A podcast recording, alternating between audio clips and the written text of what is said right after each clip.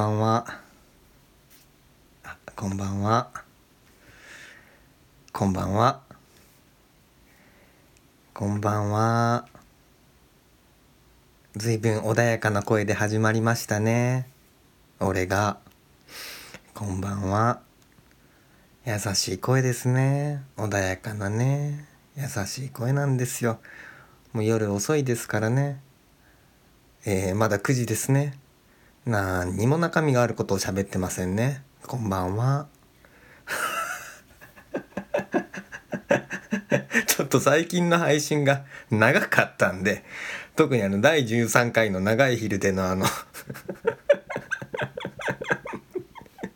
あのインタビューなんか40分近くあったからちょっと反省しましてあの短くねテキパキ10分以内ぐらいのあのにまとめられるようにねしたいと思ってますね。こんばんは。こんばんは。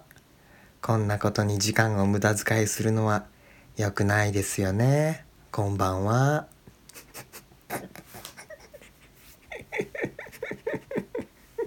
あの あの 何の話をしようかっていうとさっきねあのこう思ったんですよ。やっぱ石石田イラ先生ってすげえなって思ったんです。さっき俺風呂入ってましてで風呂出てで風呂出て、えー、部屋に戻ってきてで布団の上に、えー、文庫本の方の池袋ウエストゲートパークが置かれてるの置いてあるのは俺ですけどね。置かれてるのを見てやっぱ石田イラ先生はすげえって思ったんであのやっぱ石田イラ先生はすげえって思ってるっていう話をしたいと思うんです。よろしいですか？石田イラ先生はあれですね。あのー、池袋ウエストゲートパークでデビューされた方でで、えー、なんでその枕の布団の上にその、えー、池袋ウエストゲートパークがあったかと言いますと俺朝起きて今朝目覚めてで枕のそばの本棚に手を伸ばしてで適当に掴んだ一冊をシュルシュルと枕元に持ってきてで適当にページ開いて前の方を開いて読んだんですね。でそれがまあたまたま池袋ウエストゲートパークやって一番最初の1作目です。でまあ適当に開いたページを読み出したんですけどそのまま最後まで読んでしまったんですよ。もちろん何度も何度も何度も読んだことがある本ですけど。ってやっぱすげえやと思ったのが朝のこと。で、えー、夜になりまして、えー、池袋ウエストゲートパークの本をもう一回見て、やっぱすげえやってもう一回思い出したんで今撮って、今、やっぱすげえやって言ってるっていう感じですね。うん、やっぱすげえわ。池袋ウエストゲートパークをご存知、皆さんご存知ですよね。かつてドラマ化もされましたし、あの、最近アニメ化もされてましたね。うん。僕もあの中学時代にそのドラマにも原作にも触れても、あの、ととりわけドラマの方はドハマりしましたね。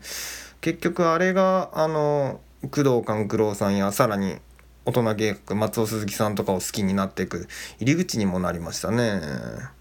いやとんでもねえや。あんな風にその毎週毎週次の週次の回が公開されるのを指折り数えて待つようなコンテンツはあんまりもうないですね最近は。うん。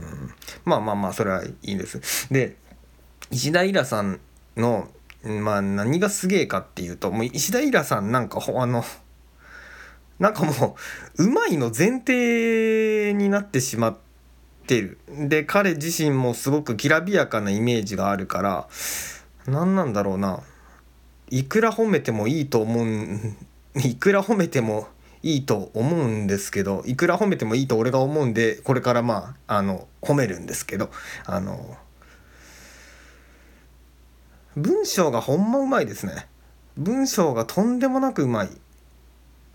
うんこのうまいっていうのは具体的にどういうものを指してるかってうまいの尺度もいっぱいあるから何かっていうとあの次の1行さらにその次の1行を読ます読みたくなる、えー、読みたいと読者に思わせる力がすごいっていう意味でうまい文章がうまいって言ってます。あの俺が今朝1ページ適当に開いたページから最後まで読んでしまったように。でもちろんこれは物語のそのシナリオの構成力との話も関わるのは関わってくるんです。その引っ張る謎とかねサスペンスもとか、まあ、リーダビリティにはそれが関わってくるわけですけどそれは一回置いといて物語作るのがもちろんうまいっていうのはもう置いといて文章そのもののその、えー、その石田イラさんの力についてあの喋りたいと思います。もう喋ってますね。あの喋りたいと思います。えー、もう喋ってますね。もう一回やりますか？喋りたいと思ってます。もう喋ってますね。もう一回やりますか？喋りたいと思ってますね。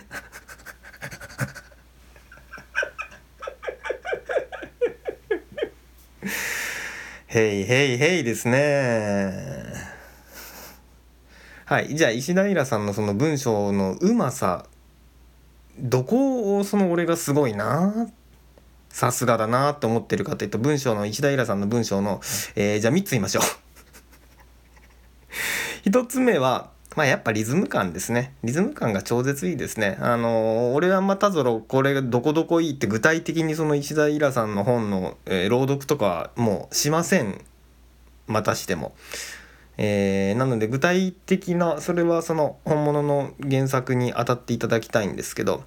まあ、とにかくリズム感がむちゃくちゃいいですね。あ、ここで、えー、体言止めするんだとか、ここで、えー、こういう感じで、えーを、えー、締めるんだとかこの辺の助詞はカットして、えー、テンポよくしてるんだみたいな感じのがまあめちゃめちゃ勉強になりますね。うん。後で言おうかなとちょっと今いや忘れんうちに、えー、あれだな。あの石田イラさんもともとコピーライターでで、まあ、広告を作ってた方ででその僕も今コピーライター編集者をやってるのでで広告を作ってるのでその辺の出自も、えー、似ててやっぱ憧れを覚えますね。石田イラさんのポップさっていうのはやっぱ広告作ってた人ならではのもんだろうなと思います。ポップさっていうかメジャー感か。うんメジャー感ですかね。まあちょっと文章の話からは今のはそれました。うん。でまあ1つ目はやっぱテン、えー、リズム感がむちゃくちゃいいっていう。で2つ目がうんとねあの比喩の表現比喩表比喩の比喩表現のうまさというか的確さか、えー、読んでる読者に脳内にイメージをわか、えー、膨らませるというか、えー、伝え、まあ、要するに伝えるのがすごくうまい比喩でっていう話ですね。で、えー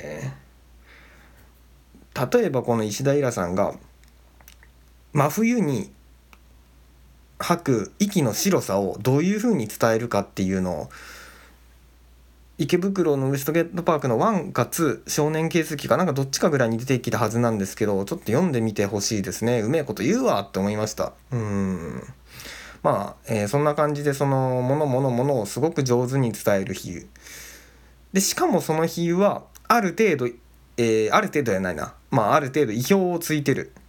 なんであ確かに、えー、要するに普通はうんえー、村上春樹さんもおっしゃってましたね。あの比喩使う時は、えーまあ、なるべくハッとさせる必要があるよっていうふうに、えー、全ページ全ページハッとさせる必要はないけどまあ23ページに1回ぐらいハッとするような、えー、うまい比喩が入れれたら読者はあのおもろがってついてきてくれるって次の23ページもついてきてくれるっていうふうにおっしゃってましたね。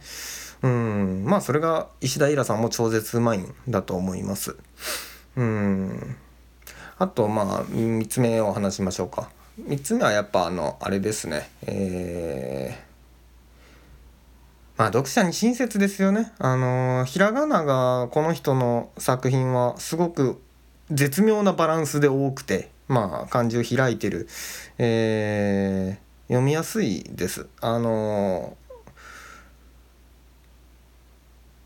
うん字面からして優しいですね読者に本当に開かれてるうんますねやっぱその辺もあの広告業界っていうそのマスを対象にしたそのなるべく門戸を開いて、えー、皆様に来てもらうっていう仕事をしばらく長くしっかりやられてた方だからこそその身につけた優しさやと思います読者に対する。俺は読者に優しい人が好きなんじゃ。ほんまに。俺も仕事で今の仕事で、えー、広告作る時はもうとにかく優しく分かりやすく書くことを一番に気をつけてます。情報を出す順番ももう死ぬほど気をつけてね。この順番よりはこっちの順番の方が分かりやすいよねって延々文章をいじってますね。うんその反動でこのラジオは 一切準備も編集もしないっていう風になってしまってるのかもしれないですけど。まあ勘弁してくれ。うんっていう感じですね。そして4つ目が、えー 恒例の3つの、えー、ポイントのうちの最後の4つ目が、えー、そうだな。池袋エストゲートパークあれがかっこいいですよね。談笑形式。要するにえー、1ページぐらいもっと短い時もあるな。半ページぐらい文章を書いたらあのー、その物語を象徴するようなアイコン。例えばえー、っとヤクザの組長の娘が、えー、なんか失踪してしまったっていうそれを探さないといけないっていう物語であればあ何だったかな？ワゴンの絵だったかな、まあ、とにかくその物語にを象徴するアイコンが、えー、文章と文章の間に挟まって開業1行脇、えー、アイコン1行脇でまた、えー、半ページぐらい話が進む。でまたそのアイコンが登場し1行脇は、えー、アイコン1行脇で次に進むっていう感じで。普通の物語はここまで開業を挟まないです。ねなかなかここまで開業を挟むやつって少ないと思うな。開業じゃない開業じゃないです。えー、1行脇です、えー、間違えた間違えた。開業が多い人はねなんぼでもいますしね。俺のデビュー作も開業多かったしデイビッド・ピースなんかむちゃくちゃ多かったしね初期のやつとかは。うん。それはあれなんですけど。そうそう。1行空きがすごく多い。で普通はそんなにあのちょっと喋るたびに1行空けたりとか、まあ、1行どころじゃないの。アイコンが入ってるから実質3行ぐらい空いてるはずなんですけど。ちょっと喋って3行分けてちょっと喋って3行分けてたら普通はテンポが悪くなるんですよ。ブツブツブツブツ途切れてね。あのさっきまで何の話してたっけってなるはずなんですけどやっぱその辺のこうケアというかフォローがうまいからあのー、いいぐらいのその何て言うんですかね。えー、飽きずに読み進められるようにまあなってるっていう。これはすごいな。え？デビュー作やろ？池袋ウエストゲートパークって。なんでそんなことができるん？うん。すごすぎ。えー、ですね。あ、そん。なところでございます。もうちょっと13分とかになってしまったから、もうやめますけど、あのー、まあ本当あれぐらい文章上手に書けたらおもろいですよね。しかも石田イラさん。はそのインタビューであん。まり文章直さん。タイプだって公言してましたからね。マジかよっていうね。まあなのであの、私もああいうようなすごい人になりたいもんだなと思いますよ。うん最後に可愛いところを見せてしまったな。まあそんな感じですね。えー、以上でございます。曲を流しましょう。えっとね、まあ夜ももう更けてますので、まだ9時ですけど、えー、これから皆さん寝ますよね、おそらく。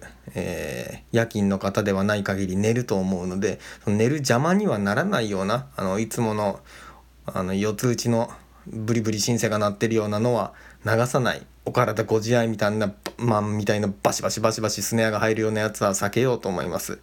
うーん。ですね。なので、えー、いわゆるそのローファイヒップホップを流したいと思います。えー、でしかも環境音が入ってるものにしましょう。いわゆる聞いたら、えー安らぐような効果があるものにしたいと思います。えっ、ー、とね、タイトルがね、えー、 Music for 水仕事っていうタイトルで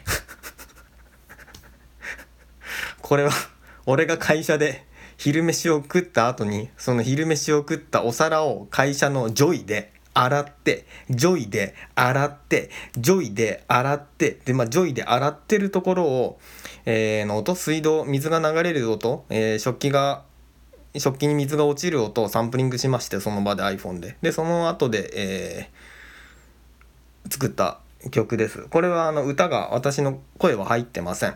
えー、なんでえーまあ、トラックだけですね。ローファイヒップホップですね。いわゆるね。うん。トラックだけなんで誰かラップ載せてくれて全然いいです。あのー、勝手に使ってください。えー、載せて俺に送ってきてほしい。うん。まあそんな感じですね。はいはい以上でございました。ありがとうございました。